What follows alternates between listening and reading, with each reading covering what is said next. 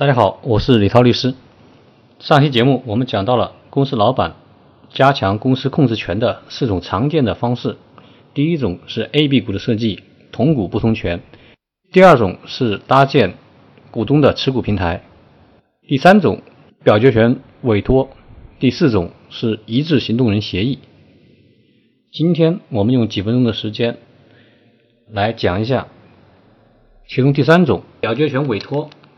一些实际操作的注意事项，比如有个朋友 A 和另外一名自然人股东 B 组建了一家公司，A 占有百分之五十一的股权，B 占有百分之四十九的股权。现在他们想引入一名核心的技术人员，打算转让给他百分之十的股权，其中百分之五点一由 A 转让给他，百分之四点九由 B。转让给他，在股权转让完成以后，A 和 B 的股权比例都会相应的下降。其中 A 它会由百分之五十一的股权下降为百分之四十五点九，没有超过半数。因此 A 很担心自己控制不住公司，他想采用表决权委托的方式，让新股东 C。把他持有的百分之十的股权对应的表决权转让给自己。那么在实际操作过程中要注意三个问题：第一，表决权的委托是否需要写入公司章程？表决权委托实际上是股东协议的一种，而公司章程是公司股东共同签署的一份文件，需要在工商局备案。公司章程和股东协议在有些情况下是一致的，有些情况下内容可以不一致。公司章程在工商局备案，对外公示，任何人都可以通过合法的渠道查询到；而股东协议不需要在工商局备案，除了股东自己，其他人无从得知。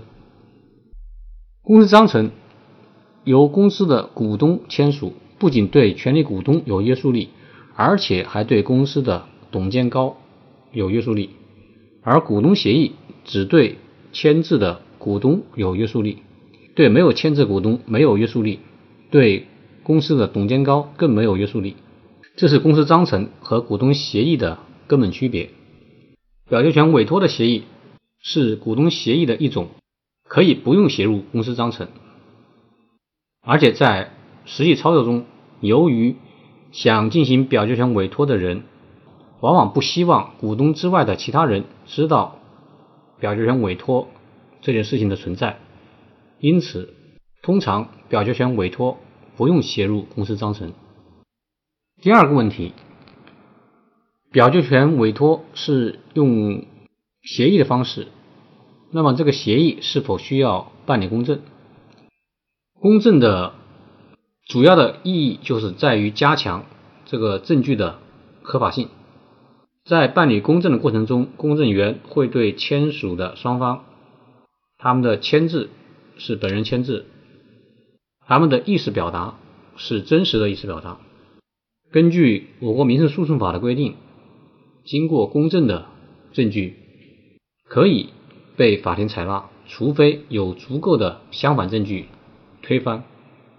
因此，如果签署表决权委托协议的双方愿意办理公证，那么可以考虑办理公证，加强这份协议的效力。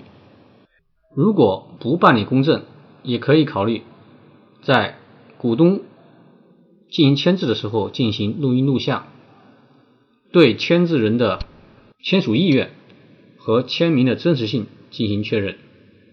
这种方式其实也是。经常被采用的最后一个问题，股东之间的表决权委托协议对无关的股东进行保密，不让他知道。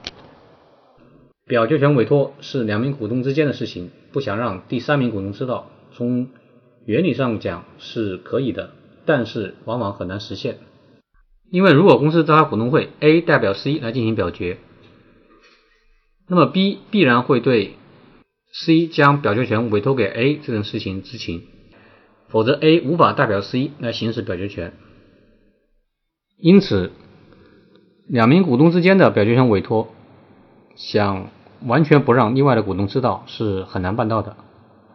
当然，比如股东 A 和 C 之间的协议，可以不让 B 知道，但是在进行表决的时候，应当出具 C 委托 A 来进行表决的委托书，这样就能表明 A 有权代表 C 对股东会的表决事项进行表决。小结一下，表决权委托是。加强公司控制的一种方法。表决权委托需要签署协议，表决权的委托协议可以不用写入公司章程，签署过程可以用录音、录像等方式对它的法律效力进行确认，也可以办理公证。表决权委托虽然是两名股东之间的事情，但是完全不让第三名股东知道。是很难实现的。退一步的处理措施就是，A 和 C 之间的股权转让协议可以不让其他股东知道，但是 C 要向 A 出具一份委托 A 代表他进行表决的授权委托书。本期节目就到这里，我们下期节目再见。